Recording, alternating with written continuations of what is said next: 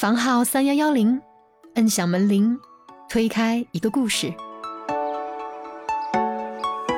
如果说这个单位找不出一个总管，要去这个婚礼公司请的话，要去婚庆公司的话，他都会 low 一点，对吧？对，这个单位的一把手和办公室主任会觉得面上无光。山东人普遍对北京是有有一种特殊的崇拜色彩的，有一句话叫“北京是山东人的耶路撒冷”嘛。在晚上写完判决书，深夜回到家以后，就看着万家灯火，就感觉好像这万家灯火的幸福有自己的一份力量，会感受到一种比较深沉的幸福。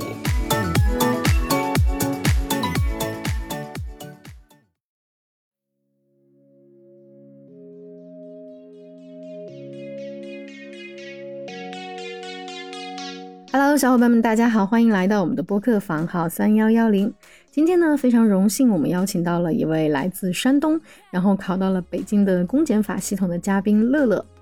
本来呢，我们只是想找乐乐聊一期学法律的人在体制内的工作，但是啊，和乐乐在前期沟通的时候，我就深深的被他山东体制的氛围惊讶到了。本来对于山东人考公的热情和体制工作氛围呢，我们也是有一点心理预期的。但是当听说一个单位要是找不到一个可以出来当职工婚礼大总管的那种人，单位的一把手和办公室的主任就会脸上无光这种故事的时候呢，还是会感觉到认知被刷新到。所以今天这期呢，不仅讲公检法的工作，也讲我们看到的“山东”这个词在考公和体制内的分量。不过聊下来哈，总体还是感谢山东家长对辞职的我的包容，没有把我算在腿打断的行列。啊，然后说到辞职的我呢，顺便跟大家说一下，就是本周五到周日，二十四到二十六号，凡凡姐辞职后呢，跟小伙伴们一起倒腾的项目 OTC 小镇将会在杭州落地一个大型的艺术小镇活动——跃升王国。活动就像一个大型的游乐场，一日票不仅可以玩游戏、逛展，然后逛奇奇怪怪的市集，参与各种旅行中才有的新奇体验，还可以听分享会。呃，其中有几期也是凡凡姐主持的哈。然后呢，凡是我们节目的听友到现场来找凡凡姐报暗号，凡凡姐都会有额外的体质相关的伴手礼赠送。购票可以直接搜索公众号 OTC 小镇，或者扫描 shoes 中的小程序码，首页即可购票哦。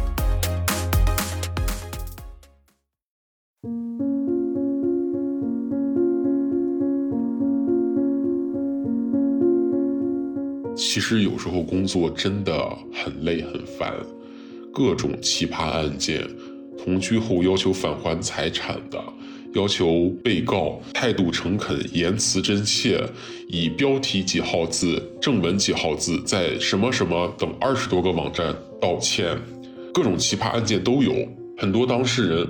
掰开了揉碎了，你怎么跟他讲？就那几百块钱、几千块钱的事情，你就是给他讲不通。但有时候这个工作还得继续做，压力再大也得做。为什么呢？就是我们常讲说，司法是公平正义的最后一道底线。我们的司法审判工作，可能就关系了人民群众对法治的一些信仰和希望。因为很多老百姓他这一辈子啊，就进这一次法院，这也是他第一次敢拿法律武器去维护自己的权益。那我们的样子，可能就是他心中法治的样子。那我们做得好。我们做的努力，在他心中，法治就是有希望的。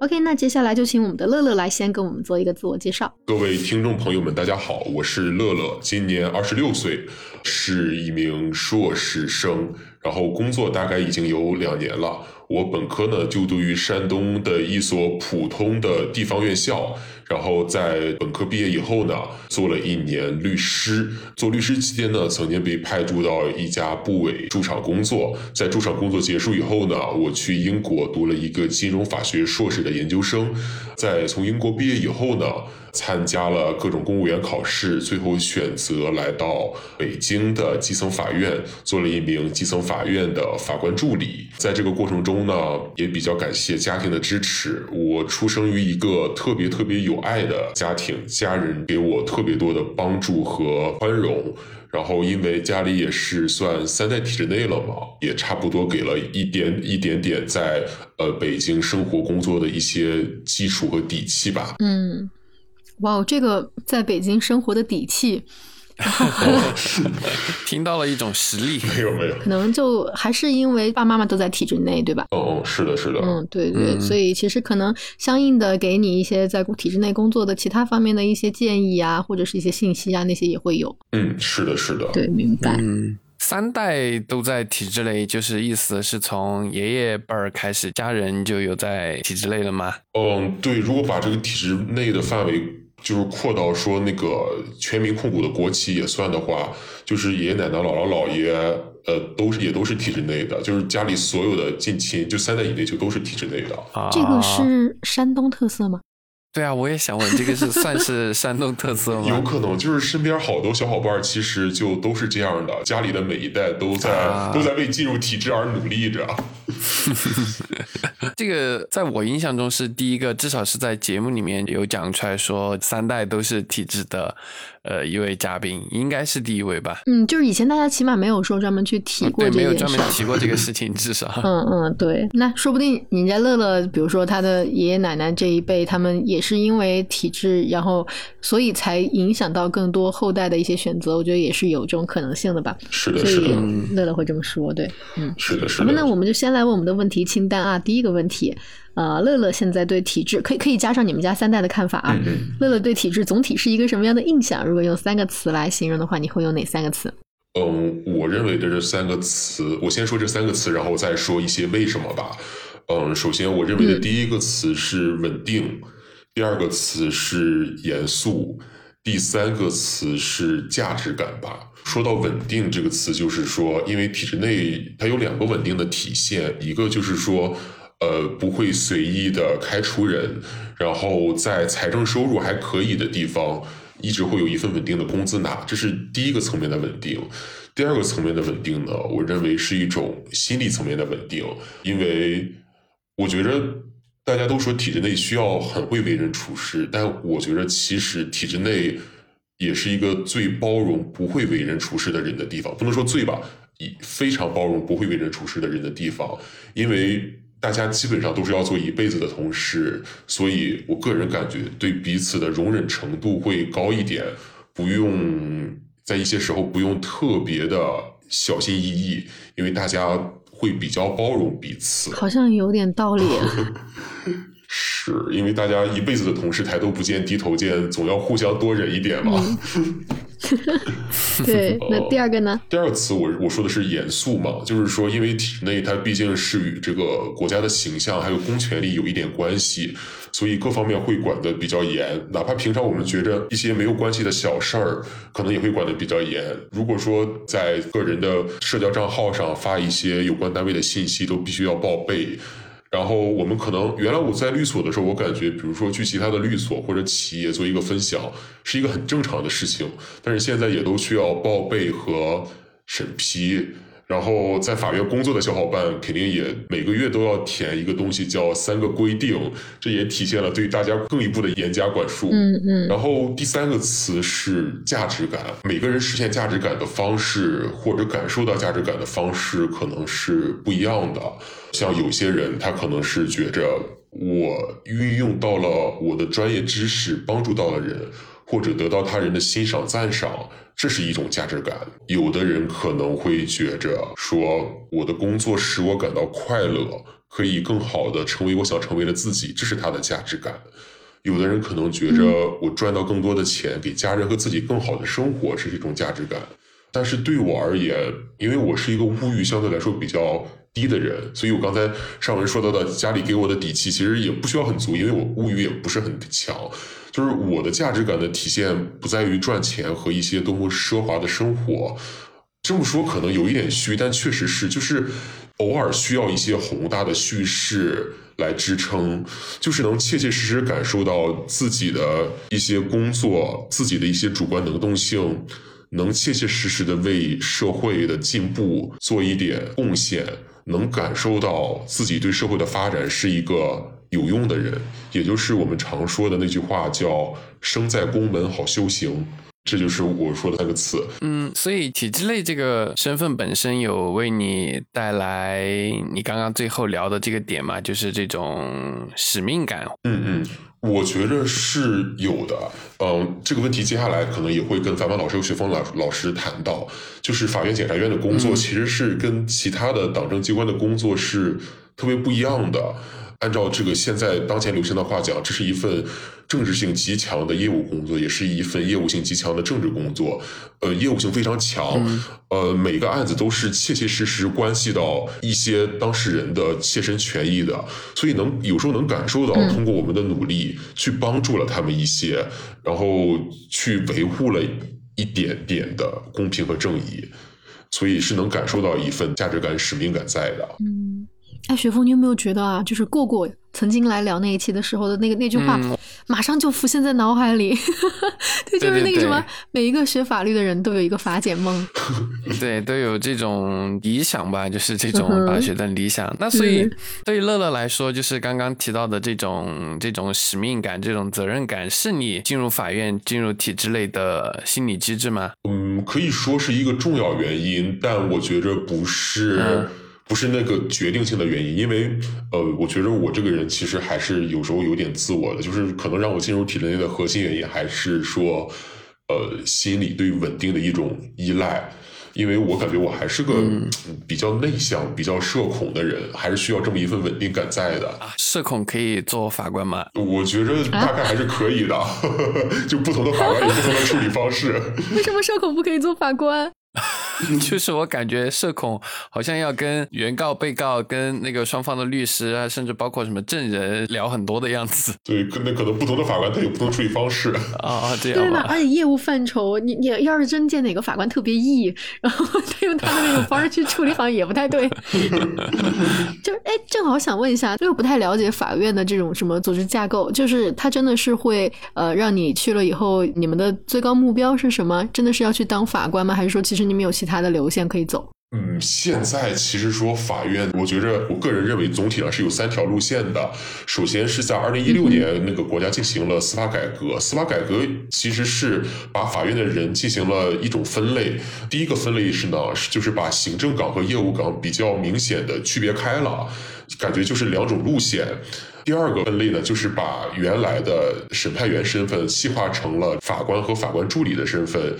业务岗的人呢，进去是要先做法官助理，然后四到五年以后才可以有机会、有资格参与法官的遴选，成为法官。另外一份改革呢，它就是说，现在助理入额当法官必须去下一期法院入，也就是中院的助理想当法官就要去来基层院，高院的就要来。中院，所以现在的发展模式基本是三条线：一条是你可以走行政岗那样升上去，法院的行政岗的这个职务职级路线和一般的党政机关是没有区别的，可能研究生进去就是司级主任、科员啊，慢慢升。然后呢，业务岗的路线呢，那你要想当法官，那可能就是从助理到法官。如果你是中院的助理，你想当法官就要到基层院来当。但是也有的人呢，他走的中院、高院的人，他不愿意来基层院入额当法官，他就可以一直走助理的路线。当然，走助理的路线。也可以到比较高的级别，像高院一些助理，他可以也是可以到厅级的啊。只是他在给更厉害的人做助理，是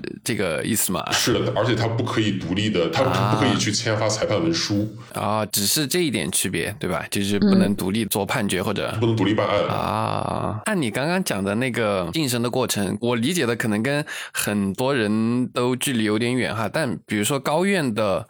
的法官他们是怎么样晋升到那儿的呢？嗯，就是高院其实也可以把它理解成一般的省直机关嘛。那所以正常的两条线就是说，公务员考试直接进入，或者是说这个选调什么的。然后还有的路线呢，可能就是说那个普通也和普通公务员一样，就是每年都有这个遴选嘛。基层院可以遴选到高院，呃，法院、检察院还有一个特殊的路线，就是说除了组织部组织的这个全市范围内、全省范围内统一的遴选以外，还有一个专门的法官、检察官。官的遴选就是基层院可以遴选到中院或者高院，中院可以遴选到高院。但是参加这个遴选的前提呢，是你必须是有法官身份才可以，而且会对你这个法官的等级有一定的。呃，要求只有走这条路线，才能保证你到了上级院以后，一定还能做一名法官。有些人走这个组织部的这个法官路线、遴选路线的话，你可能在基层院或者中院是一名法官，但是你遴选到高院以后，高院没有足够的法官额让你入额，那你可能到了高院只能当一名法官助理。哦，所以说按你刚刚说的那样，比如说你是在高院做一名助理，然后你要入额做法官，你就只能去到中院。是的。然后你去到中院做法官之后，后面如果有机会，资格也够的话，就可以参加这个遴选，就可以去到高院。是是的，是的。啊，那听起来还比公务员多了一条线，还 蛮好的，多了一个选择，给我的感觉是。但可能从我们。外人的观察来觉得哇，听起来很棒，对，但说不定他真的在走这条路的时候，其实艰难险阻也蛮多。嗯，是从一个角度来讲，可能多了一条路，就是多了一种法官、检察官的遴选；但是从另外一个角度来讲，就是说要攀爬的山又多了一座。就是在别的部门的山，可能是我从普通的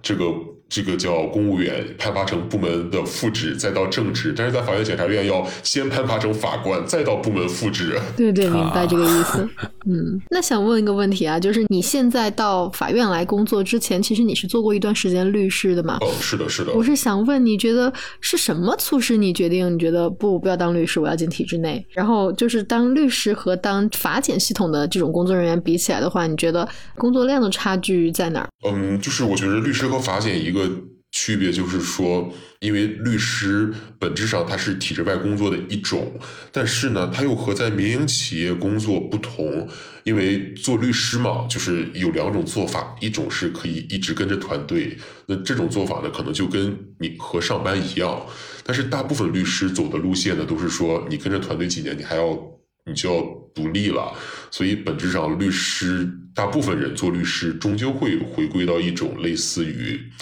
商人或者是一个小公司老板的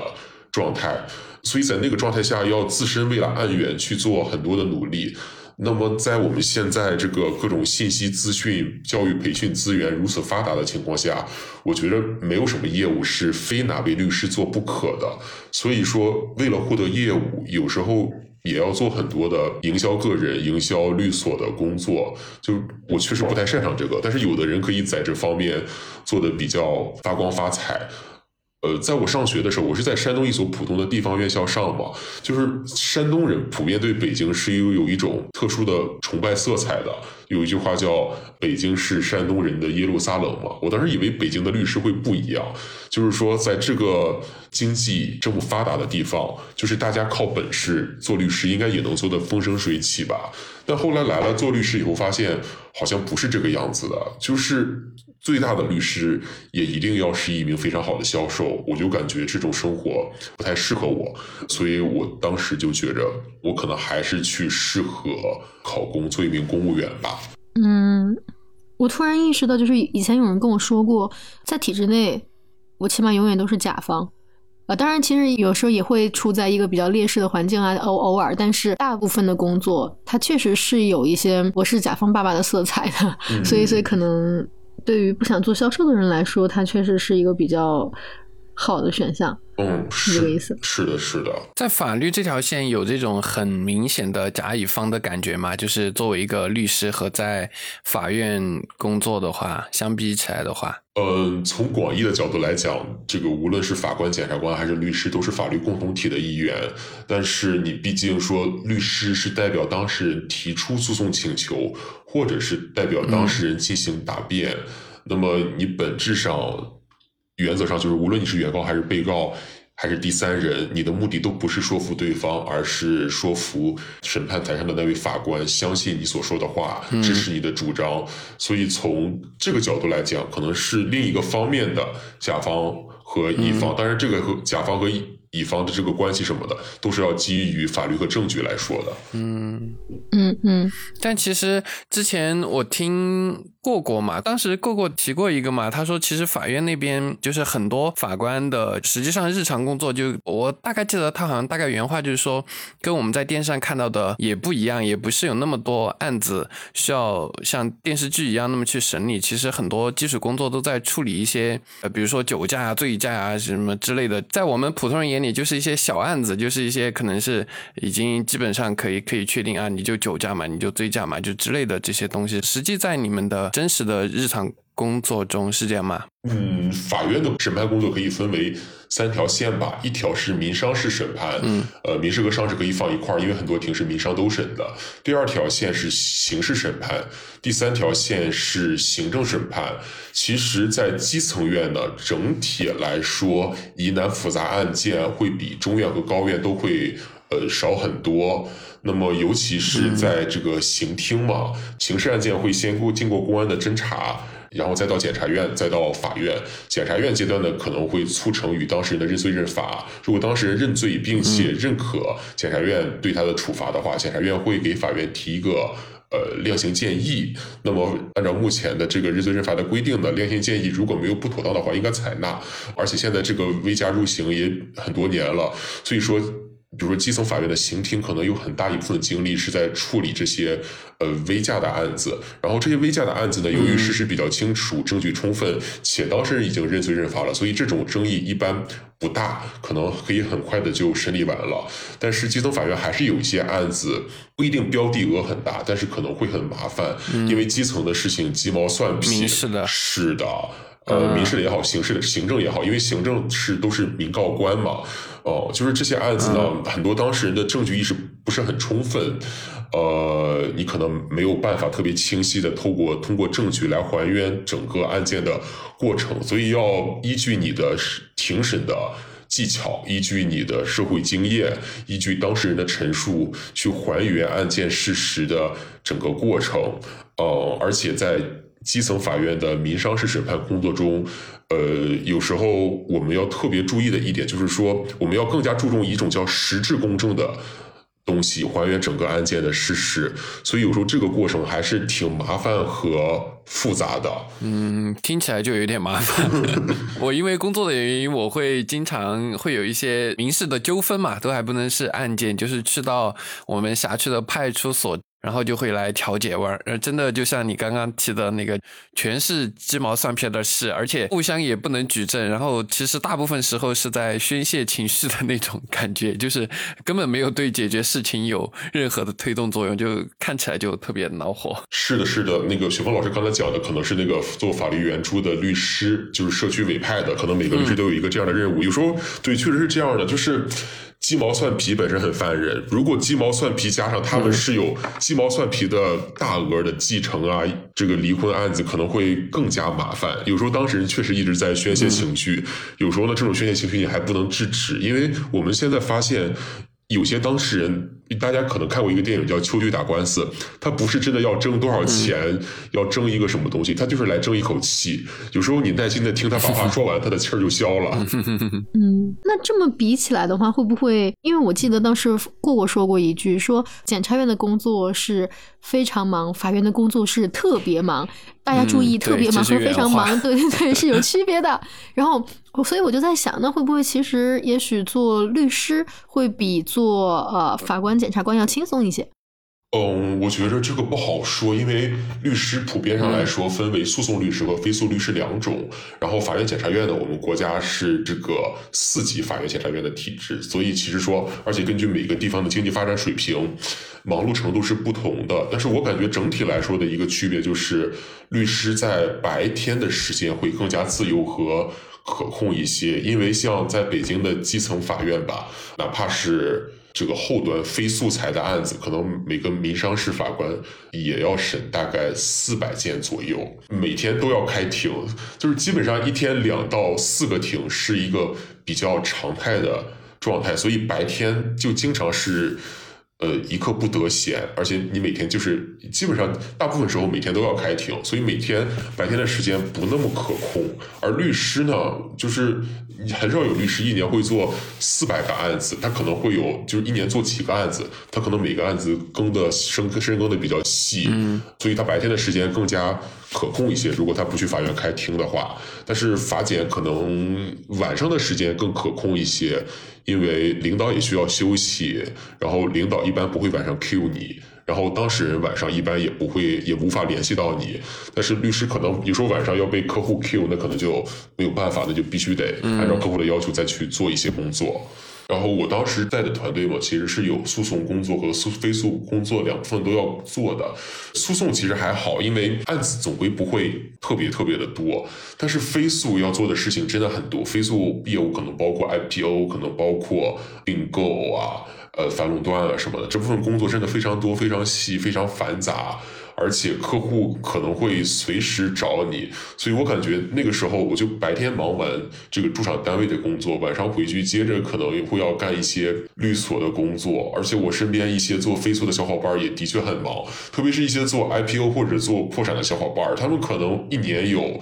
三分之二的时间都没有办法在家里，都一直在项目上。像我有些同学，他可能在深圳或者在北京做这个 IPO 或者破产律师，他根本就不需要租房子，因为他基本也不在这个律所所在地待，他就一年四季都在项目上，偶尔回去。好省房租呀！是对，省会省很多房租，他们最多就是几个人一块租一个房子，然后放一下行李，偶尔回去的时候大家一起住，就会。很省房租，但是体制内就是终归这一份稳定的工作，你多干也不会多给你额外的钱，少干也没有什么，而且一些东西总归是灵活可控一些，没有特别的甲方说要催着你去必须完成什么，所以我感觉阿简的工作整体来说还是。可控一些的，反正我感受到这这个忙是完全在我的接受范围之内的，我没有感觉到说被压的压力特别大。当然，也可能跟我这个人比较热爱加班有关系。对这句话，听到此处的小伙伴其实大家都一愣。嗯，你讲讲为什么会热爱加班？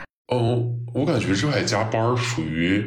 呃两种吧，一种是呃两部分两个原因吧，就是一个原因可能是。呃，我确实对法律还是有一点热情和兴趣的，而且也确确实实能感受到自己工作是有一定价值的，所以有时候加班会很快乐，也比较喜欢晚上这个一个人，因为我抗干扰能力不是很强，我就很享受一个人晚上自己在办公室里独立思考、独立打判决的过程，特别是在这个。写判决的过程之中，去思考一些事情，然后在判决之中赋予一些自己感觉到应该有的人性关怀和人文关怀在里面。比如说，在一些这个离婚呐、分家析产啊、排除妨害呀、这个相邻关系啊，还有一些买卖合同案件中，我可能会在这个判决中注入很多的个人感情，比如说告诉夫妻。家庭是组成社会最小的细胞，双方在婚姻感情的过程中必然会扮演朋友、恋人、父母等不同的角色，在这个过程之中，双方极可能因为角色的变化而发生一些个人心情情况的变化，希望。大家什么长思以前的感情之类的，在继承判决中，我可能也说这个希望常念父母之情，为子孙后代垂范。在一些发现公司企业这个欺骗法庭，然后有一些不诚信的行为中，我可能也会说诚实守信是民法的一项基本原则。然后欺瞒法庭的行为击穿了最基本的诚信底线。本院予以谴责，并记录在案。就我会把很多感情在深夜把感情写在判决书中。有时候我感觉写到最后，就是会滚下几行热泪来。然后在晚上写完判决书，深夜回到家以后，就看着万家灯火，就感觉好像这万家灯火的幸福有自己的一份力量，会感受到一种比较深沉的幸福，瞬间价值就上来了。对对对，怎么说呢？人家加班是加的，就是那种精疲力尽啊，妈的，再也不想加班了。然后。就是咱们乐乐加班是加到了一种 万家灯火，对对对，他自己的那种情感升华，而且我我觉得可能你你是能够感受到真正在这个社会上你对这个社会的那种爱的。对，感觉还是对这片土地爱的还是挺深沉的。嗯，哇塞，我觉得这个还是蛮不一样。我记得当时跟乐乐在聊天的时候，他说过一句话，他说：“嗯，我可以卷自己，但我不希望被生活卷。我觉得生活也是卷不动你的，就是你会用你自己对这个生活的热爱去覆盖掉这一切一切。你觉得可能，嗯。”我们认为是在被卷的东西。哦，有时候也是会被生活卷的，就是比如说，呃，被要求集体加班的时候，有时候也会有一点这个呃不开心，但是可能也会很快的转化。看内容是吧？就是如果加班是让你写案卷，你会觉得没问题，反正都是万家灯火。但是如果加班是让你去做一些呃什么打扫卫生啊之类的事儿，你可能就比较恼火。哦，其实也不一样，就是我自己加班我会很开心，但是被要求加班有时候就不太开心。被被要求加的如果是万家灯火的内容，也会不开心吗？就是反正不如自己加班那么开心。就是可能虽然是个传统的山东人，但是身上还是有点自由主义的。色彩就是还是不喜欢被工作时间以外强迫干什么事情。好吧，明白明白。这个点是跟山东人这个标签是有什么联系吗？就是刚刚乐乐有提到，传统的山东人本来应该是就是我感觉我从小听到的一些话，就是说年轻人到单位就应该这个加班加点多干。我我就感觉父母长辈。就是因为我们一家都是山东人嘛，大家描绘的一个这个优秀的年轻山东公务员的状态应该是这样的，就是可能每天早上提前半个小时去，然后可以把办公室的地拖一拖，然后给老同志的水杯加个水，然后上班非常认真的工作，哪怕领导叫去办公室只是说个事儿，呃，都要带着笔记本去认真的把领导的讲话记下来，然后晚上呢一定要加班去额外的多做一些事情，然后也不能张扬。也不能告诉别人，也不会说发个朋友圈说我加班了，而是心中要默念，领导都是这个眼睛都是雪亮的，领导一定会看得见的，我们自己的努力也不会白白付出的。这可能是长辈一直描述的一个比较传统、优秀的年轻生的公务员的样子。发朋友圈之前，我觉得这个应该是我看到过公务员最多的样子，跟山东没关系。但是，但是到发朋友圈那个地方的时候，我就嗯，没有。这个情况还是要发的。是山东人，山东人主张不发，领导都看得见。太讲奉献了。对对对对对。最近我女朋友他们公司有一个项目嘛，她是程序员，然后老是要加班。有一天我去接她，然后在车上她就说。哎，他说：“你看我这一位同事是加班到最晚的，他就很有职业艺术的发了一个朋友圈，就是说自己合上电脑了。但是他说我们都在我们就是公司一群同事的小群里面讨论。”他实际上是想要展示的是，他合上电脑的时候，整个办公室只有他的工位在亮着了，就是专门给领导看的。他说，说不定他都分了组，就是仅同事可见的那种。只 有他一个人加班到最后是吗？呃，对对对，他想展现的意思就是啊，今天我加班到最晚，大家都。都忙完走了，就我一个人到了最后，然后要特意发个朋友圈，就甚至这条朋友圈是仅领导和同事可见的，就这种内容。这种在山东比较少，这种在山东是不是会令人不齿？对，大概是这样的，就是山东人可能心中有种朴素的感情，就是觉觉着，呃，我要默默的努力，然后总有一天会被看到的。我我觉得我在山东可能当不下来这个公务员。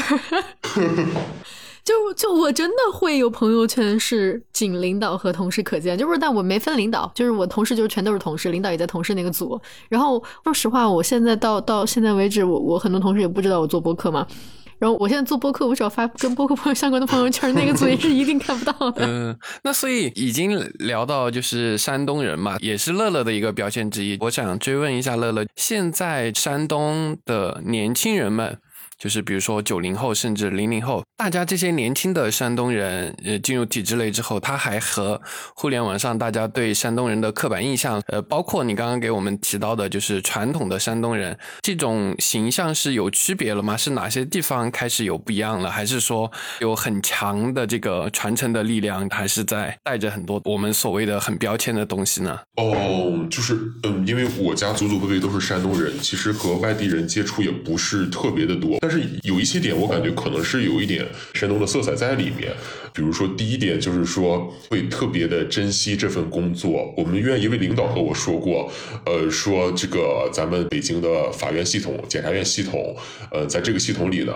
呃，可能人数最多的三个地方人就是山东人、河南人和河北人。但是呢，河南人和河北人可能待几年就走了，但是山东人大部分是不会走的，他们会永远在这里干到退休。这可能是第一点。第二点就是可能会对这份工作比较相对来说还是要更自豪一点，因为毕竟在很多山东人传统的观念里，可能还会觉着。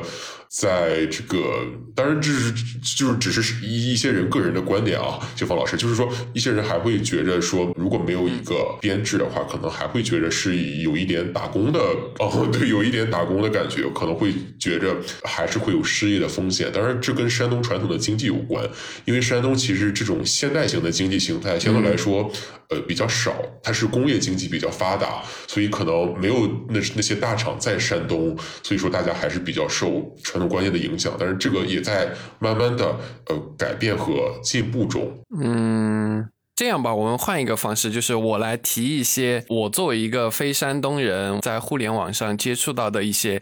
对你们山东人的标签有一些可能是夸张的，就有有一些我也不知道。用我来问你的方式，你以一个山东人的角度来给大家讲一下，就实际上是怎么样。比如说第一个印象，我记得之前有一个图嘛，就说他列举了就是全国各个省份不孝的前三名分别是做什么。比如说整个四川火锅要吃微辣，这个就是。不孝排行榜前三的之一，然后过年不陪长辈打麻将，这个也是不孝的前三之一。然后山东的话，就是我印象很深，山东的第一名就是不考公，没有进编制，就是考公务员肯定是第一的。然后什么编制呀、国央企、国企可能都排到第二去了。实际上在你们那边是这样吗？就这种可能是一种社会地位，或者说所谓的职业的鄙视链是存在这种鄙视的吗？呃，我觉得可能没有到这个呃鄙视链这么严重的程度，但是的。确就是考一个公务员，可能还是大家一个呃终极的追求。为什么我说终极呢？就是我感觉山东人，就传统的很多山东人，他是带着家庭的一种使命在里面。就是他如果最后没有考到公务员，就是觉着他还有任务没有完成。比如说，呃，我有些同学可能一开始考的是事业编嘛，呃，如果他是非老师的事业编，就是家里人跟他聊起来的时候，还会说这个还可以继续考公务员的，对吧？然后，比如说，如果考了基层公务员，可能会说：“哎呀，还是可以遴选到市直和省直机关的嘛，对吧？”就是会觉着 做一个公务员是一个家庭的使命，就是必须要达到的目标。然后从鄙视链来说呢，我觉着，因为传统山东比较好和比较先进的国企、央企都会少一些，所以传统的山东人可能还是觉着这个公务员。要比一些央企、国企要好，而且在老家的确实能有这种感觉。呃，像我老家最近进行的改革，也是新成立了一大批呃国企，有一些国企其实它的业务是比较贴近。市场比较好的一些国企，也是这个正处级的国企，但是大家普遍认为，这个国企的副总和老总还是跟机关的局长、副局、副局长并不是对等的。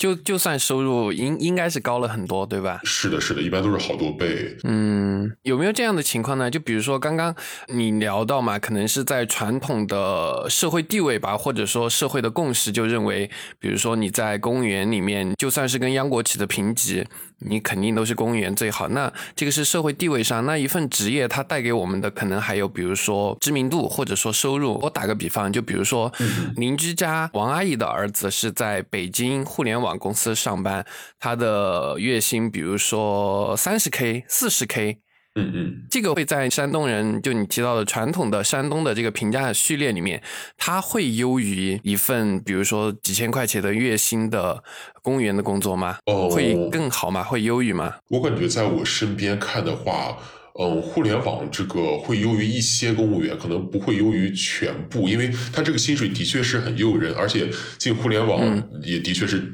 这个大家这种素质啊、能力啊水平都很高，大家会觉着就这份工作整体来说还是不错的。但只是说现在在这个，当然我也没有做过互联网，我不知道，就是还是会有人谈这个互联网中年危机的问题，所以有些山东的长辈还是会担心，呃，这个稳定性问题。但是因为呃，我我家里有人是那个飞行员。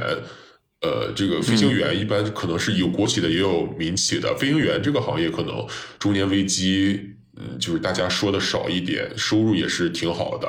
大家可能会觉得飞行员这个职业是显著的好于公务员的。哦，就是不仅要收入很可观，然后主要看三十五岁，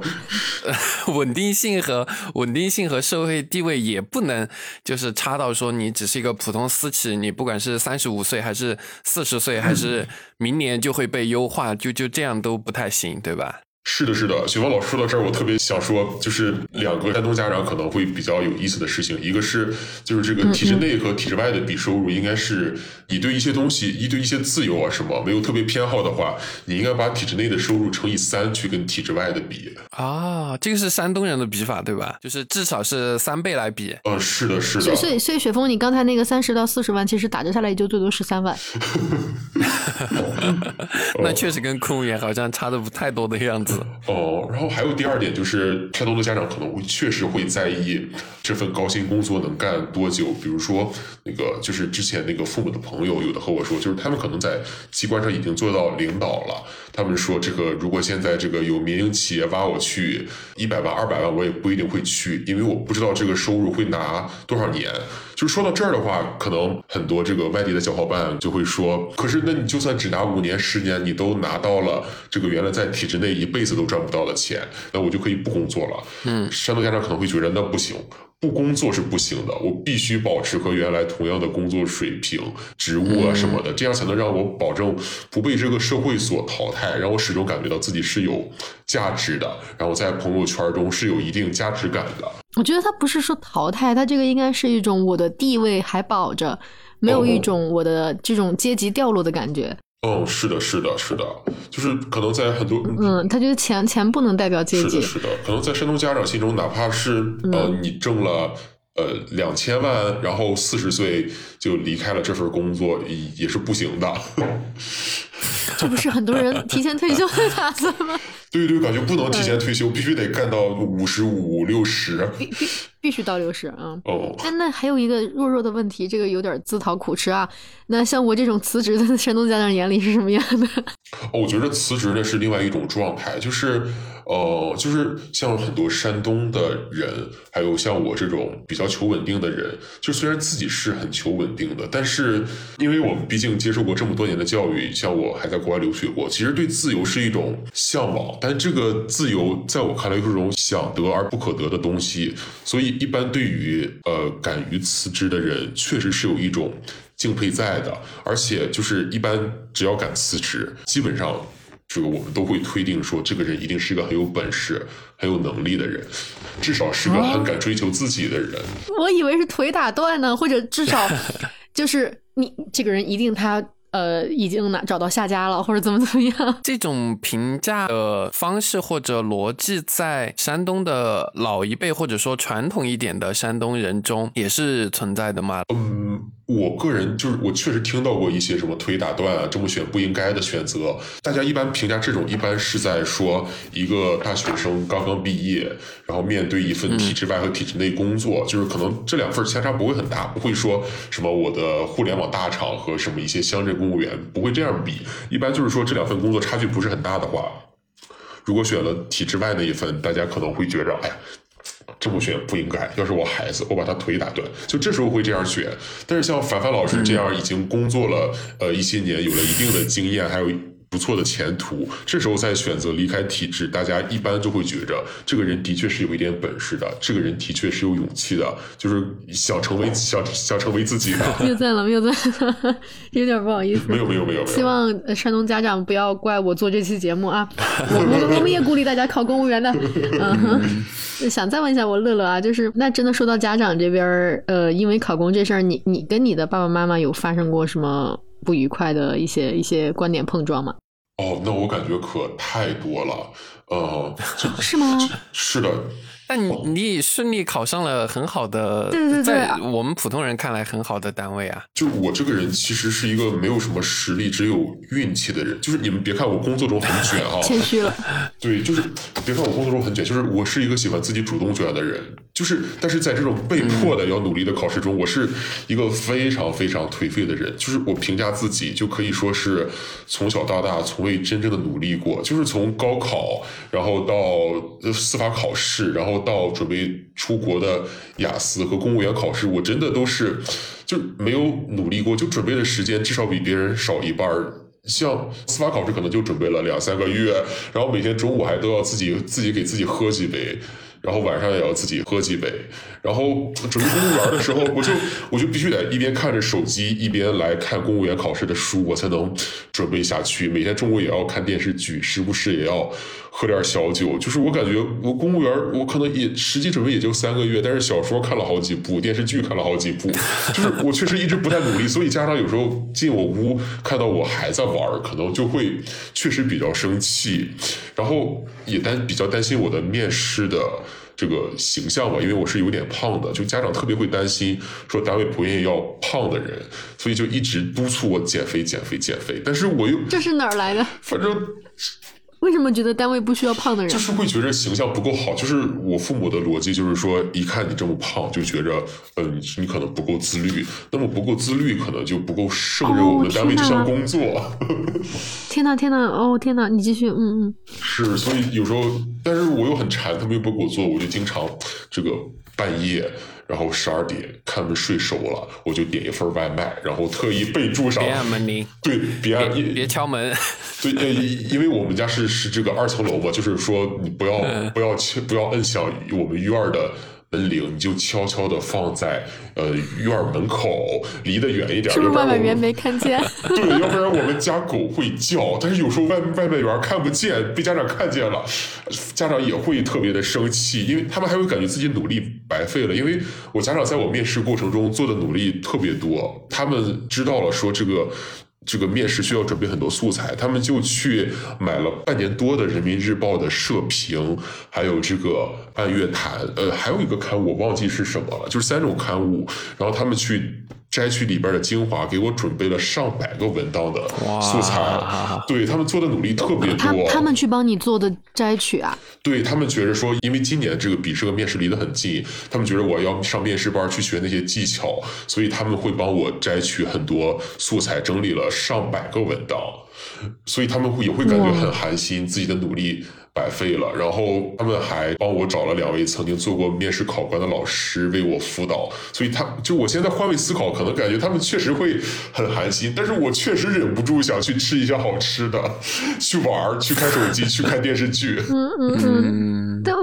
确实没想到，就是山东家长卷教育，居然卷的是这个，对吧？对对对，我正好也问一下，那比如说咱们听友啊，如果有这种爸爸妈妈也会这么去整理文档，帮助你去整理半月谈，然后把。社评给给给弄成这样的小伙伴，如果还有的话，可以评论区回忆一下。就是我真的很想了解，还有很多的小伙伴是有这样的在卷这件事情吗？因为确实，这这个跟我当年考的时候特别不一样哈。就是那个时候再怎么卷，或者再怎么呃自己有有有心要怎么怎么样，家长再怎么敦促你，那他最多也就是停留在语言层面上，他们做不到说来我帮你。去看焦点访谈，就可能这个还是会让我对现在的就是家长们，特别是是不是这个是山东家长的一个特质，我想了解一下。对，哦，有可能，嗯，我感觉可能是，是，而且身边这样做的挺多的，而且就感觉 那就肯定是了，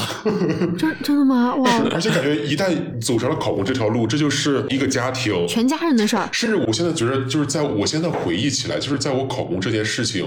就不仅是全家人的事情，就是甚至还包含了我父母、我父母的朋友和我朋友的一些期望在里面。就是我妈妈的朋友也参与到帮我整理。素材的这个过程，还有我爸妈的一些同学，就是他们的孩子经历过公考，或者他们做过考官，可能就是就经常会在我爸妈他们的群里发什么。我今天想到一个话题，可能这么着，然后今天这个出来了什么新闻、什么政策，呃，有可能会考。然后最夸张的是，就是现在一想也很感动，就是我妈妈那个小群里，就是。老一辈的人可能有一点点迷信在里面，就相信念念不忘必有回响。他们就每天睡觉前都在群里发这个这个山东某市的谁谁山东某市的乐乐一定可以考得上。他们就觉得这样朴素的做就会让我考得上。然后我的朋友也就就是觉得我要考试了，就特别的小心翼翼，就是经常就是有时候请我吃饭，让我这个开心一下。然后那段时间我这个鼻炎比较严重，就是还有朋友给我特意买了加湿器寄给我，就觉得这样我的这个备考状态会好一些。就是感觉一次考公掺杂了好多好多的爱和努力在里面。所以我想问大叔，真的你是考上了？嗯，那如果真的是最后没有考上，在山东，呃，如果经过家人朋友们这么多的。努力，然后最后还没有考上的同学会面临的压力，或者说甚至比如说会有斥责吗？我觉我觉得是两个方面，第一方面是你自己你的心里面会是什么样的，第二个方面是外界社会，就是这些帮助过你的人是怎么样的。我我觉得这两方面我都想了解。嗯，我觉得自己肯定是会有一些自责的，而且这个坎儿应该是。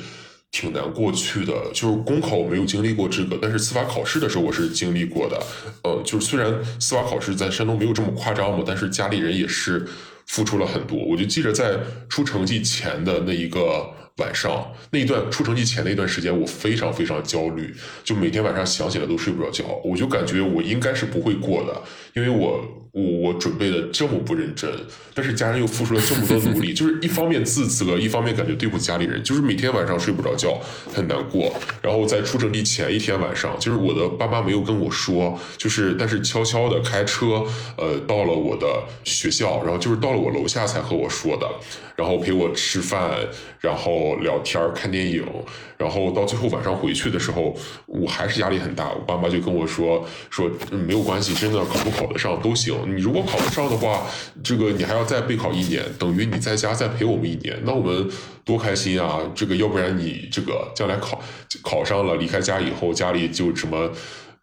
这个离家就越来越远，接触的时间越来越少了。这个没考上真的也很好，我们也很开心。就是家长可能会以这种方式舒缓我们心里的压力，但是可能自己还是过不了这一关。然后对于外界人，我觉着大家可能会尽量的避免，呃，表现出那一种失望来。嗯，可能会说再来一年呀什么的，但是可能多少还是会不自然的会表露出来一些吧。嗯。肯定的。因为这种关心都给到了，你说掩饰的再好，肯定是会流露些，流露出一些期待的。这个期待背后肯定会给当事人带来不同程度的压力的。嗯，是的，是的。就是我们单单放下，就是说，呃，到底全民去考公，它是不是一个会对你有促进作用的一个事儿？我们现在暂时不说。但是，单单从你父母对你的各种，比如说来安慰你啊，然后告诉你没事儿，其实没考上也没怎么样，然后这种关爱来说，其实你确实。是在一个还是很有包容性、很爱你的一个家庭里面了，所以，我我其实比较怀疑的是，如果一个孩子他可能存在于一个爱没有那么强烈的一个家庭，那他可能面临的这种压力会更大一些。嗯，是的。虽然我不认识，但是我可以想想。是的，是的，是的。我感觉这个事情确实需要家庭的一些东西在里面。嗯，当然，我有一些同学，他就我我我认识的人，他也有考公特别努力，他的。呃，原因就是说想早日的离开这个家庭，但我其实其实到备考到最后还是有点不舍，就觉着那个因为考试时间冲突的问题，就没有参加家里的考试，就觉着哎呀，我要考上了就要离开，就这么爱我的家嘛。因为除了我父母以外，感觉大家付出的也都很多，我的爷爷奶奶、姥姥姥爷也在默默的付出一些，他们可能不懂这一些。但是我奶奶可能知道我要面试要经常说话，她就去晒了很多的蒲公英。这个蒲公英是可以治嗓子的嘛，晒了很多。然后我的姥姥就是也时不时的给我打个电话安慰我，然后让我开心。然后我舅舅工作特别特别的繁忙，但是在我考公那一段时间，还是会隔三差五的每天晚上，然后给我打个电话聊聊天，舒缓一些我的心理的压力。然后也会偷偷来看我，然后让我放松开心一下。所以。备考到最后就很舍不得，就觉得我要考上了就要离开这个家了嘛。反反而还这这啥？哎，那那其实这么说来的话，我我正好有一个还比较好奇的点哈。你刚才说到你的呃奶奶爷爷他们这一辈的人，我突然就补充问一下，就是之前你有说，因为他们其实都是呃体制内退休，那想问一下，就是他们现在这一辈的人，呃退休以后。嗯，他们对现在一个是 你进体制这一件事儿，另一种是他们。本身对体制的一些看法，比如他们会教你一些在体制内的为人处事呀，或者是跟你沟通一些他们曾经的那些故事呀什么的。你对他们对体制的观念是怎么看的呢？他们对体制的观点是吗？就是一些观念，就是呃，因为我们这边其实只聊过一个退休的大姐姐嘛。然后呢，其实我我们是想知道，就是很多关于就是其他以前退休了的人，他们觉得他们现在的这种就是观念状态，对对对，是什么样的？嗯，就是首先，凡凡老师讲的状态，我是感觉他们的状态还现在还是挺放松的，因为呃，就是每个月的退休金其实可以支撑他们比较舒服的生活，所以说这个状态是比较好的。这也是我想进入体制的一个原因了。其实就是第二点，就是我想进入体制的一个原因，就是我会惊奇的发现，就是他们现在每天在一起玩的。然后经常一起到家里串门的、打牌的，平常生活互帮互助的这些人，其实还都是他们工作时候的同事。包括我父母也是，他们其实最好的朋友基本也都是同事。我就会感觉，就给我一种这个体制给我一种呃家的感觉。哦，这也是我很想进入体制的一个原因。那么他们对体制的看法，嗯，像我的爷爷奶奶、姥姥姥爷，就是进了体制以后，他们会觉着。他们的任务完成一大半了，可以真的去放心我了，就是也不用再担心我会有特别大的压力，也不太会担心我失业了。所以他们是对我进入体制是特别开心，我就感觉到我家里人就爷爷奶奶、姥姥姥爷现在还处于一种比较呃亢奋的状态之中，就是我就感觉他们有种不知道怎么才好了的高兴的感觉，嗯，然后应该是激动，是特别激动，然后我觉得他们也是很喜欢，也也很感激他们体制内所带给的他们这份。呃，工作的，因为的确他们从农村出来，没有什么背景，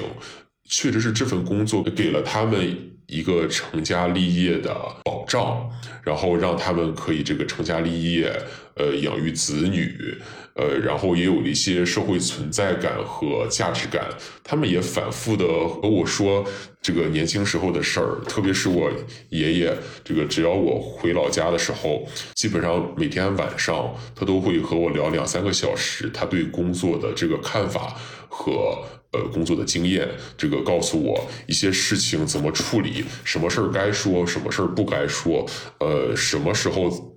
怎么把这个事情迂回，然后又比较好的处理过去？怎么以这个出世之心去做入世之事？嗯，他们也普遍是感觉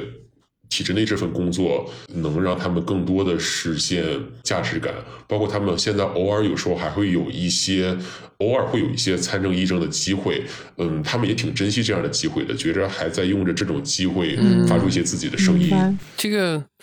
可能也是好多山东人的状态吧，就是可能自己的长辈，包括甚至说爷爷辈，就都在体制内，就大家带来这种反馈。这个可能也跟虽然大家在调侃啊，考公好像对山东人来说是比什么都重要的事情，但这个可能就是在山东这片地域下的你要工作生活就不能避免的东西吧。就比如说我从爷爷奶奶，然后外公外婆他们。带给我的言传身教的小时候给我讲的故事，然后带给我的言传身教的这些东西，全都是这一套关于体制类的这个叙事的话，那可能。我也很难不把考公作为我的就是职业目标，就是我我突然感觉就是说有一点理解，因为那个可能就是那一片地域的嗯生活必须的吧，或者说一种特点吧。哦。其实我觉得听友小伙伴如果能听到这一段的话，呃，正儿八经在体制内，而且刚开始进入的小伙伴，可能很多人都觉得要是求一个同款爷爷，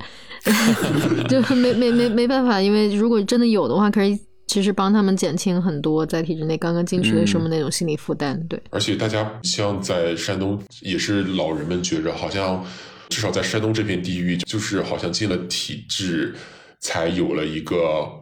一个新的家庭。这个我和凡凡老师之前也分享过，就是我不知道在全国是不是这样的哈，就是我从小的印象中，比如说，比如父母单位的同志们，就是他们的孩子结婚都是单位的人。帮忙去操劳的。就是孩子的结婚典礼，其实都是那个单位的同事们帮忙操劳的。像我父亲单位最近有同事的孩子要结婚嘛，嗯，我父亲他们可能就是提前两个月选好了这个单这个非正式的这个筹备组成员，就是说我们这些人要共同的为这个婚礼来准备，然后可能要就要开一个非正式的筹备会议。然后大家会筹备很多事情，之前进行会进行比较细致的分工，什么你当总管，这个我当迎宾，你去请谁，我去请谁，我去联络酒店，你去呃干什么这一些，直到婚礼前一天，大家还在为这个事情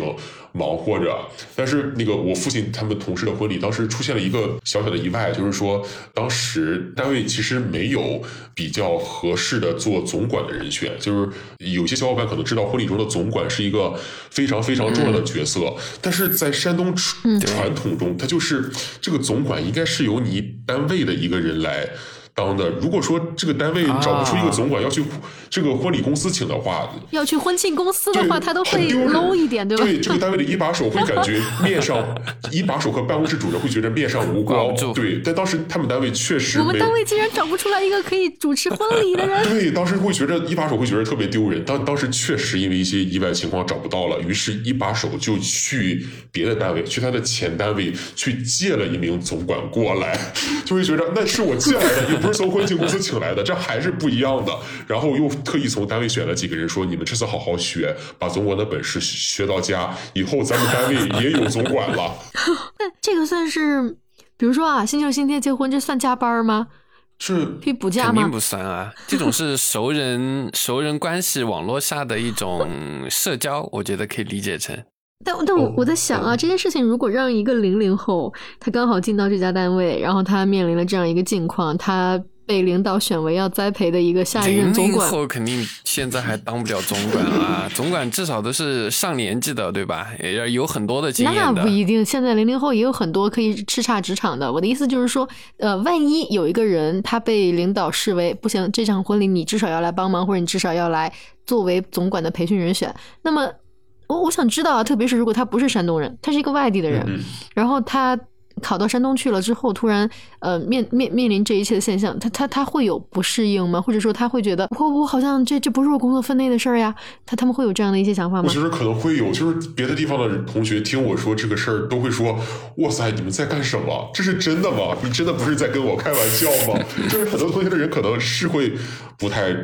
不太理解，不太愿意。但是在山东还有一个点，就是有的人外地人可能会愿意，因为在山东，如果你是为了同事孩子的婚礼而筹备的话，领导这时候可能会对你工作的要求会适当放低一点。呃，对，而且因为婚礼筹备去忙活的，可能比如说今天上午我不在，我们去开筹备会了；明天上午我们去看这个酒店了，或者是在接亲了，就领导会觉着你这都不是事假，这就是因为工作而外出的。哦，都不是假。对，就是因为工作而外出的正常的事情。说不定还要犒劳一下你，就就感觉好像这个单位的工会突然有了一个多的分支，就分支就叫做嗯。那个叫什么？呃呃，婚礼筹备婚婚庆公司代表团啊，婚庆筹备团。然后这里面是有各种从各个部门抽调，虽然没有明文的规定，抽调过来的人，然后大家一起在做这件事儿。就是它，它是一个公事儿，它不是一个私事儿了。其实已经对，是个公事儿，就是是个在单位中挺重要的事情，关关系到一把手的脸面。我我想问一下乐乐，你你举的这个例子，它是发生在山东省的一个多少线的城市，或者是什么样的一个情况？还是说都有？还是说其实？整个省可能都有一个特对。嗯，我认识的身边的同学中，就基本上父母只要是呃这个机关事业单位和国企的，基本都是这样子的。你你的家乡籍贯这个地方是一个多少线的？山东除了济南、青岛，可能都属于十八线吧。哦，好，就就是说，其实你不在刚才说的那三个城市里面啊，两个城市里面。我我理解的可能也跟城市大小不太一样，就是因为可能近几十年。商业社会对我们这个传统的这种熟人社会的冲击比较大嘛？就但是在山东，好像这种熟人关系就是它过渡到了之前可能只是街坊邻居，然后近亲远亲，但是在山东，它可能把这种熟人网络，呃，不管是大城市小城市，就平稳的过渡到了同事关系，这种同事就跟之前的街坊邻居可能就是一样的。就因为乐乐在讲这个事情的时候，我也在回想，我小时候是一个镇上嘛，应该是不是农村，我也有体验，就是说哪个街坊，就比如说一条街上几街，一街、二街、三街，然后每一条街都至少有一个总管，就每一个职位上都至少有一个人，而且你只要住在这条街上，就可能跟刚刚乐乐讲的，就是啊，我们单位竟然没有一个总管出来，就是我们那条街绝对有，就不。管你跟他们家是关系很好、很熟悉，还是说稍微关系疏远一点，你只要是这条街上的，你只要是街坊或者邻居，就肯定每个人都过来帮你一起操办，而且。也会出现那刚刚讲的那种啊，因为没有一个总管而大家脸上无光啊！你看他们那坨的，居然办个婚礼连个像样的总管都没有，哎，真是怎么怎么样？当然，培养这件事情可能就有区别了哈，因为培养这个可能真的只有在啊一把手说，哎，那个谁谁谁小李、小张、小王，你们这次跟着好好学一下。街坊可能没法做这个，只能自发的开始这个东西。我我就有一种很真切的感觉，就是在山东这种熟人经济，它没有被近几十年的这种经济的发展。嗯这种商业社会冲淡或者带来一些改变，可能东北的很多地方都有这种特点吧。因为之前的央国企啊，包括体制提供了很多岗位嘛，他们可能好多好多都。很平稳的过渡到了这儿，就是一直在维持这种关系，然后继续生活的感觉。是的，是的，是的，可能就是传统的街坊关系发展而来的。只是说山东人可能对这种单位呃更加依赖，所以很顺利的从像徐峰老师说的，从街坊的这种关系过渡成了单位的这种关系。就我刚才想到，除了婚礼，其实还有一个就是就是在山东，好像就是有同事或者领导搬家，也是一件很重要的事情，特别是领导的搬家。一般很多时候也不会请搬家公司。哇，这个我没经历过，这个有点太夸张了。对，就是领导的搬家，如果如果很多这个部门负责，比如一把手搬家，如果没有很多部门负责人去帮忙的话，可能会就是负责人们可能会有点寒心，觉着哎呀，领导没把我当自己人，这搬，而且我也我这我这个我我我怎么能这样呢？领导搬家我都没我都工作没做好，我都没想着去，就是觉着搬家也是一个很重要的事情。就搬完家以后，大家也一定要在一起聚一聚，温个。锅，嗯嗯，樊老师可能这种体验比较浅，对不对？因为你算是城市长大的孩子嘛。嗯，对，只在书上看到过。对，因为你刚刚在问的时候，然后乐乐提到说山东好像他的同学朋友都这样，然后我就突然就你回想起了你的小时候童年。再想问一下我们的乐乐啊，就是如果现在我们来聊一下。收入这个话题的话，呃，你跟体制外的同学相比，特别是那些留在山东的呃体制内外吧的同学来比的话，你们北京和他们相比的收入怎么样？嗯，北京体制内的收入在全国层面来看，据我了解的话，应该勉强算是第一梯队。可能不如江浙一些地方高，但总体来说还是可以的。然后由于这个公检法的收入会比那个其他的公务员会高一些，可能高百分之三十左右。呃，所以在北京，三十，百分之三十左右，可能在北京的公检法，嗯，当然可能各区还有差异吧。北京的公检法这个税后。含公积金的收入应该就刚入职的话，应该在二十一到二十二万左右吧，挺高，真的挺高。但是可能就是如果是在核心城区的话，可能还是不太够花，因为房租什么的都很贵。然后对对对对对对，房租对，然后每个单位解决公租房的力度也是不太一样的。有些单位就是他有公，他解决了公租房一个月可能几百块钱住单位的公租房，然后一天吃饭几块钱的几块钱。呃，他他就活得也挺舒服，但是有些单位他需要自己租房的话，压力还是挺大的。嗯，突然觉得是因为可能跟我以前听说过的一些呃小伙伴跟我的那种抱怨啊不太符合，就是因为确实有小伙伴可能嗯是为了要抱怨一下嘛，所以他们说嗯不行不行，我们的收入可低，然后给我描述那个数字也也特别的。跟你这个大相径庭，对对对对对对，就就就，反正我我是因为听到了那样的一些传言嘛，所以才会觉得，哎，其实这个也还好。对对，反正非公检法会少一些，但不会少特别多。然后山东的话，其实工资是进行了好几次改革，就是呃，比如说山东原来它是好几部分，比如说日常的每个月到手的这个杂七杂八的工资什么的是一部分，另外的年终还有，我不知道这个是不是全国都有的。就是除了一个十三月工资以外，还有个叫精神文明奖的东西。嗯，反正我没领过。反正原来年底这个可能很多公务员可能都有个四五万，但是现在平摊到每个月了。可能新入职的公务员转正以后，每个月应该在我我也不是特别了解，大概应该是在六千。这个精神文明奖难道跟我们说的绩效是一回事吗？不一回事，就是嗯，十三月工资绩效以外，还有精神文明奖。就在省内也应该也有岗位和单位和地域的区别嘛，应该是哦，是是是，省内有有些不同的地方嗯工资差异还是挺大的。然后体制外的话呢，大概像呃，我做律师的同学呢，就是看是否是红圈所。红圈所的话，税前一般都是在两万以上的，然后呢，税后可能还要看各个团队这个税收和缴纳公积金这个不一样。然后红圈可能是这样的，然后部分团队可能达能达到三万，然后普通的大所做律师的同学，一般是北京哈，税前可能是八千到一万五之间嗯，哦，然后年终奖这个是不一定的，团不同团队差异特别大。就看业绩嘛。哦，对，嗯不同团队差异特别大。然后在山东的律师的话，那区别就更大了。你像山东有些律师团队，可能你在这个做实习律师期间，可能一个月就是两千块、两千块、一千块，甚至都有。就是我也有一些同学，虽然毕业不久嘛，呃，他们可能毕了业以后呢，做一两年实习律师就独立职业了。大家做的还都可以，像我有一些同学可能毕业才这个四年、三四年的时间在北京，可能税后已经他能赚个五六十万了。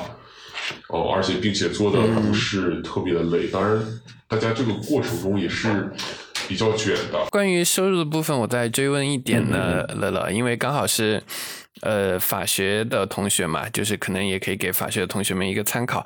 抛开山东人这个身份，就我指的是山东人对体制的某些方面来说，可能是有一定的执着吧。就你可以抛开这个身份，客观一些的给大家讲一下，就不管是社会地位、稳定性、收入上，体制内外的差别，包括一些你的建议吗？好的，我个人的感觉是，首先我觉得选体制内也好，体制外也好，你选择的原因，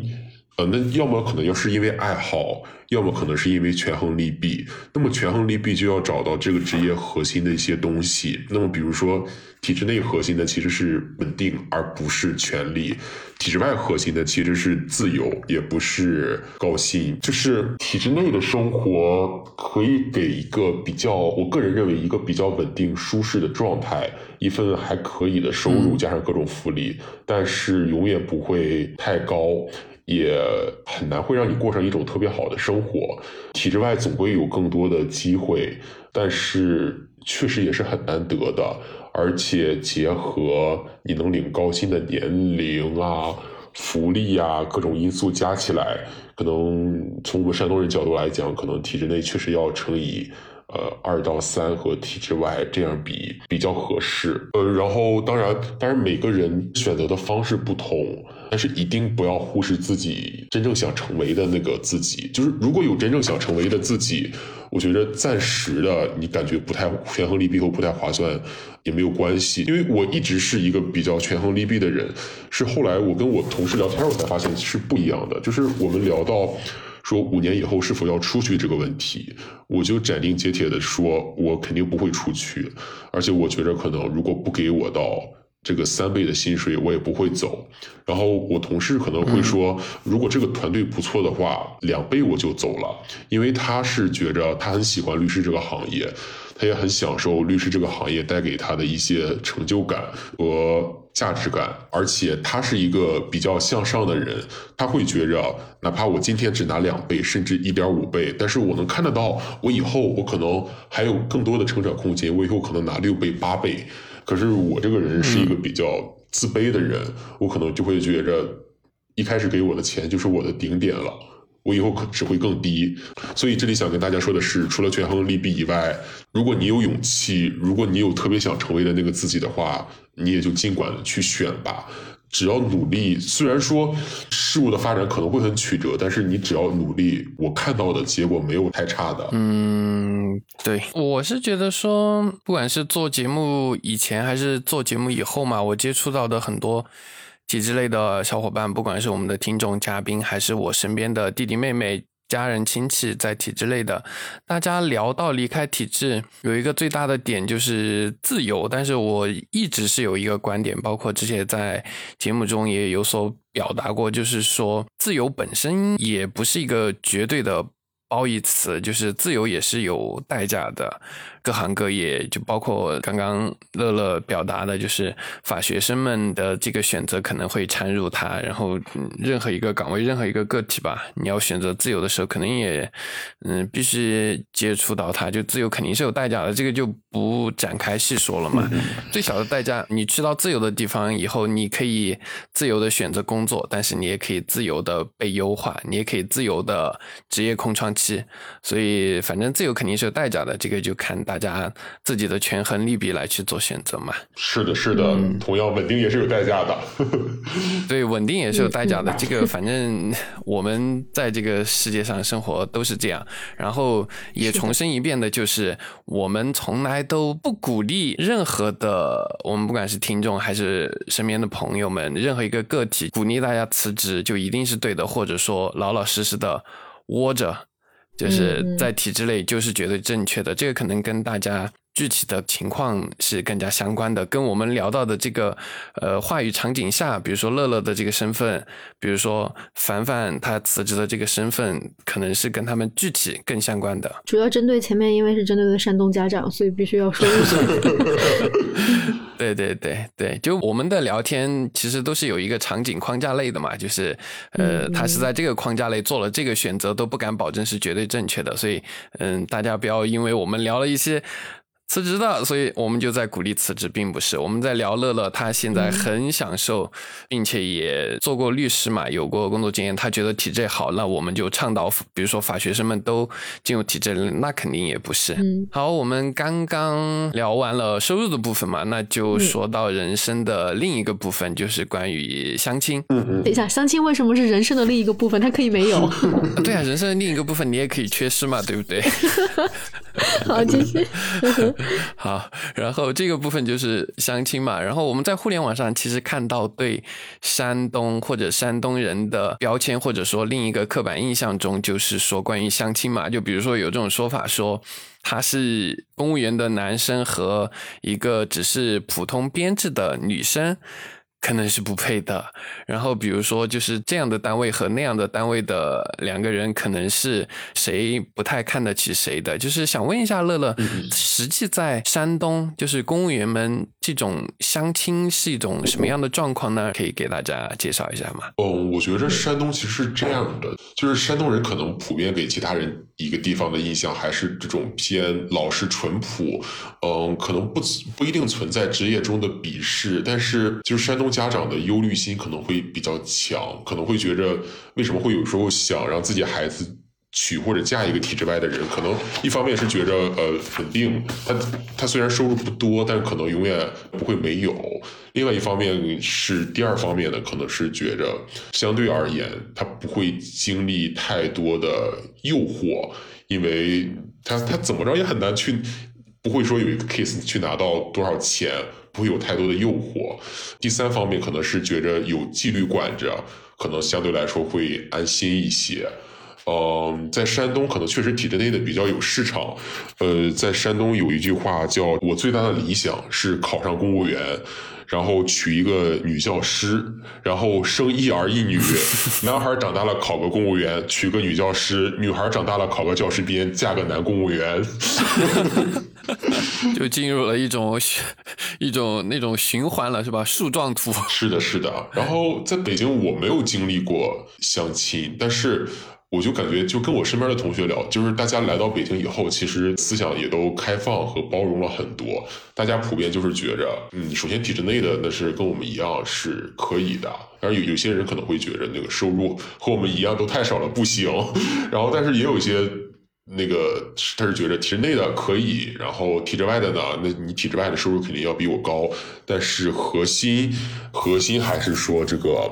呃，我们这个比较大。就是到了北京，大家已经思路打开很多了。那你作为一个在北京的公务员，你回到山东，老家那边，你在相亲市场中竞争优势大吗？就作为一个北京公务员，呃，我觉得其实现在在北京这个房价高压下，大家对北京公务员其实是有呃两个看法的。一些人会觉着，哎呀，这个公务员是白考了，这个北京的房价压力这么大，不如咱老家的公务员舒服，理所当然也就没有老家公务员那么。吃香，然后另一部分对另一部分人真的吗？是的，因为毕竟房价太高了，教育也成本也很高。另外一部分人呢，有的人可能觉着啊，他家庭条件可以，这个北京的房子对他来说压力没有那么的大，家里至少可以负担一个首付嘛。然后考上北京公务员也是个能力的体现，也有北京户口，可能会高看一眼。所以大家可能对北京公务员的看法比较割裂。我突然就意识到，他可能在这个山东的相亲环境，他。是有一个准确的鄙视链的吗？嗯，我想想哈，我感觉没有特别清晰的一个鄙视链，但是我感觉看身边最喜欢的那种家庭的孩子，应该就是说这个孩子是一个本地的公务员，但是这个公务员可能最好不是基层的，但是可能市直的就可以，不一定非要什么省直的。然后这个孩子的家庭条件呢？就是不希望他太富，也不希望他太穷，最好就是家里不会有什么负担。然后父母如果也都是体制内的，还因为之前的投资小有积蓄，呃，最好。这可能是鄙视链的最顶层。这样的就是可能他爸妈最好都是科级干部，也不要太高，不要到处级。然后这孩子也自己是一个就嗯市值机关，但千万不要去曲线。大概自己也也自己内心有一点想法，但是也一定要顾家。是的，是的，是的，是的，就是各种综合。就是总体来说都是一个比较。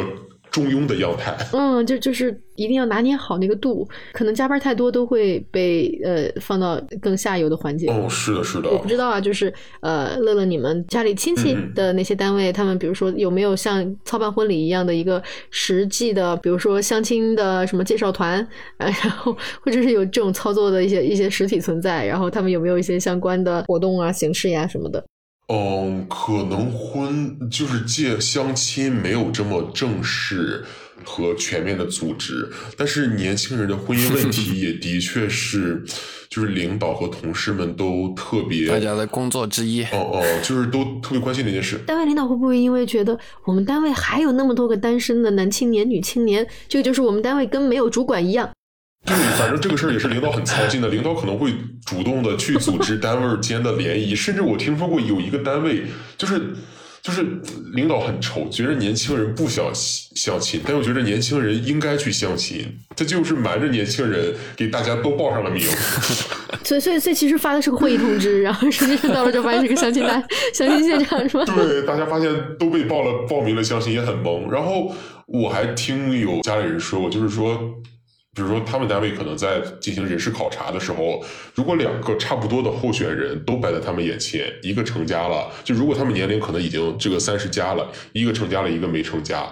大概率是优先考虑这个成了家的，因为会感觉一方面这个人的心更稳更定，然后另外一方面是感觉这个人就在这儿定了下来了。然后还有家庭的管束在，然后可能是个更可靠的人选，所以有时候成家立业，在我不知道是在其他地方，至少在山东，可能也是一个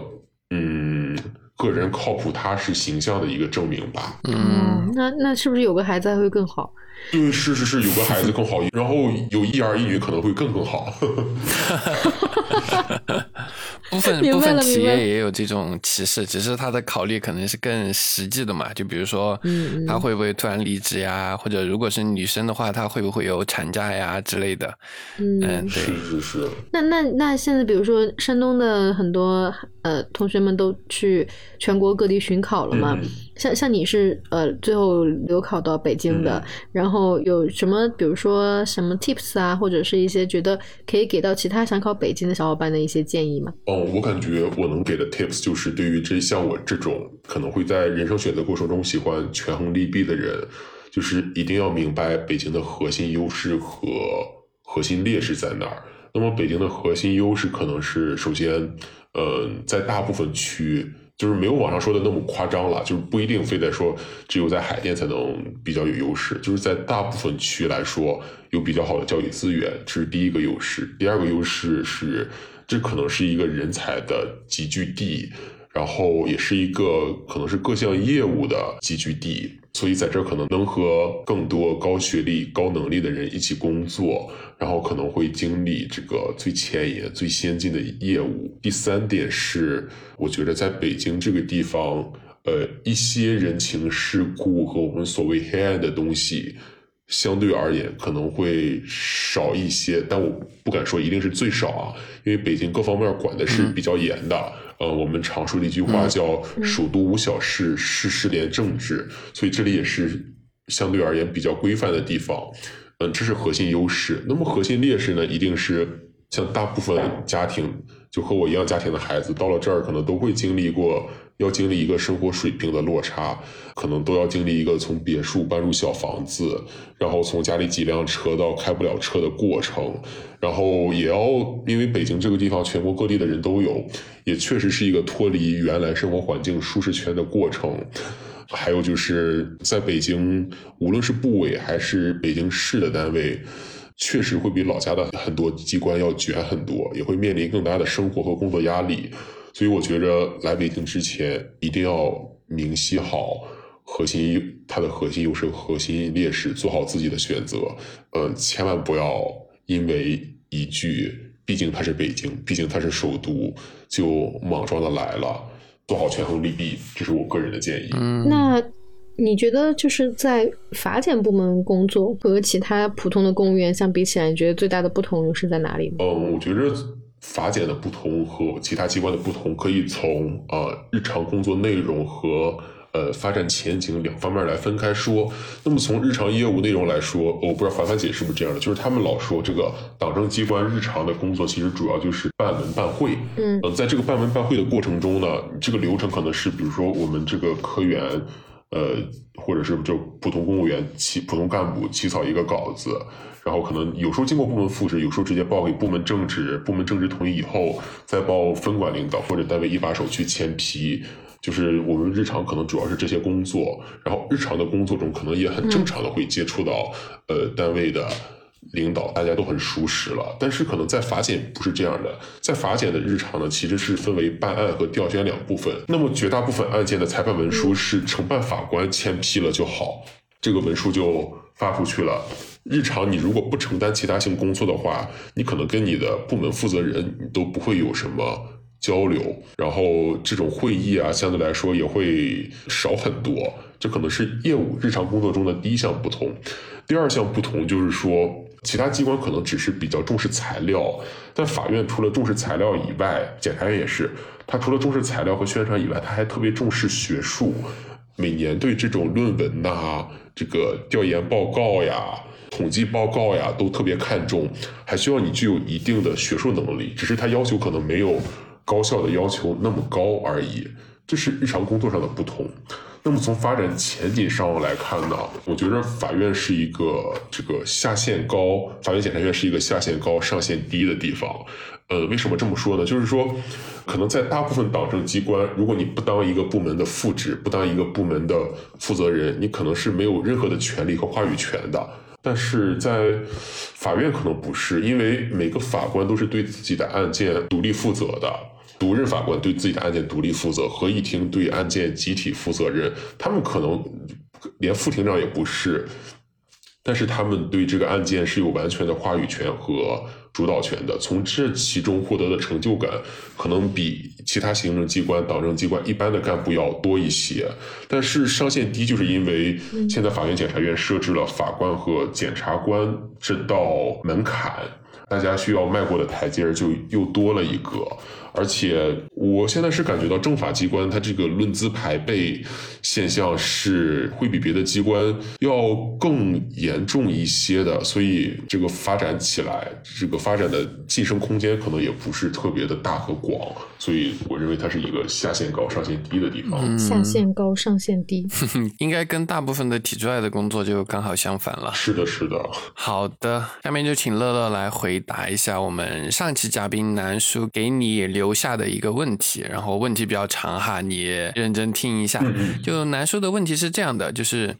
他说，如果回到你刚毕业，你有四份 offer 可以选择，你会做什么样的选择呢？第一份的话是这样，是家乡的基层公务员。第二份 offer 呢是你的女朋友，假如有的话，就是她考去的城市，然后呢，就她考到那个城市的公务员了，然后你要不要跟着她去这个城市去工作？第三个呢是跟你的专业很对口，但是呢压力很大、很内卷的北京的大厂的工作。第四个呢就是在你上学的城市，但是呢和专业无关。收入呢还不错的一个民营企业，你会毫不犹豫的选择哪一个呢？嗯，我可能会毫不犹豫的选择第一个，就是家乡的基层公务员。是的，曾经很长一段时间，直到现在，我都处于一段经常非常 emo，甚至到了中度抑郁的程度。就是我其实还是不太适应这个地方和这个工作环境。而且会觉着对未来感觉没有什么希望，因为这里的竞争压力很大，而且会把你的生活水准压到很低，所以有一段时间会很难受。人生可能就是这样，有一段时间就会觉着自己被某个事情给困住了。当我前几天提交落户申请的时候，我就深深的意识到，做出留在北京这个决定，可能会让我以后很多年，这些年很多年以后的人生。都存在着一种假设，就是如果我当时没有选择留在北京，会是怎样一个生活状态？我每天可以和家人们在一起，生活和工作上受着长辈和亲戚朋友的庇佑，而且我也确实很热爱家家乡那片土地。就是回家的时候，哪怕我看到说这个信号灯设置的不合理，这个哪个路面可能出了问题，但是没有得到关注，我可能也会打市长热线或者通过别的渠道反映一下问题。就是觉着那片土地中无数的远方和无数的人们都与我有关，所以就真的还是工作以后才发现，我真的是很爱家乡那片土地的。曾经是觉着我一定不要再回去了，但是后来才越来越觉着那才是我离不开的地方。每次一回去，我就觉着心里特别的踏实。所以如果让我重新再来一次的话，我会毫不犹豫的选择家乡的基层公务员。可是人生没有再重来了，可能无论做什么样的选择，无论是不是后悔，那可能都是岁月的序曲吧。嗯，南叔说这道题他会在他返场的时候来，呃，就是对嘉宾的回答做一个点评。有点紧张了。没有没有没有，其实这个其实是一个开放式的题，我觉得完全没有说到底哪个是正确，哪个是错误，没有没有这种这种说法。但但雪峰如果是问你的话，你会你会选哪个？我现在的实际选择相当于是第四个，已经是你现在从三十，你哦，你还没，对不起，陈老师把你说老了，不好意思，就是就是从你已经临近三十岁的这个心态啊，你已经经历了这么多事儿了，然后你现在真的是让穿越回去，你回头选，你选哪个？我现在的实际选择是第四个，但是如果你要我用现在的心态，就是回到刚毕业的时候去选择的话，我估计。可能也是第四个或者跟第四个类似的一个选择，因为像呃之前节目中我提到过嘛，公务员我是应该不会考虑的。然后第二个是换城市的话，我可能也不太会考虑，就我大要不就上学的城市，要不就回老家。然后所以换一个城市，我可能也不太会考虑。然后北上广深也是我在不管是毕业还是现在，我其实看自己的话，我可能都不会考虑的地方。不用问我，我还没想好答案。对，这这题对我来说太难了，现在其实想不到，也不是一个回答这个问题的好时机。对，可能是在这个时间吧。嗯，是的。好吧，那最后有请乐乐给我们的下期嘉宾留下一道题，你会留什么？嗯，我其实想给下一期嘉宾留两个小问题，可以吗？嗯，可以。哦，第一个问题其实是有一定的定向性的吧。第一个问题，我想问的是。那些很坚定的留在北京或者是上海、深圳的人，支撑你们留下的原因是什么？嗯，是指体制内还是体制外？呃，都可以。然后第二个问题就是说，我们已经读了这么多年书，也工作了很多年了，你有没有真正的找到自己？也就不是指世俗意义上的成功或失败，也不是现实语境下的一些。权衡或踌躇吧，就是说，你现在有没有发现你想成为一个具体的什么样的人？有没有在这个路上毫不犹豫地走着。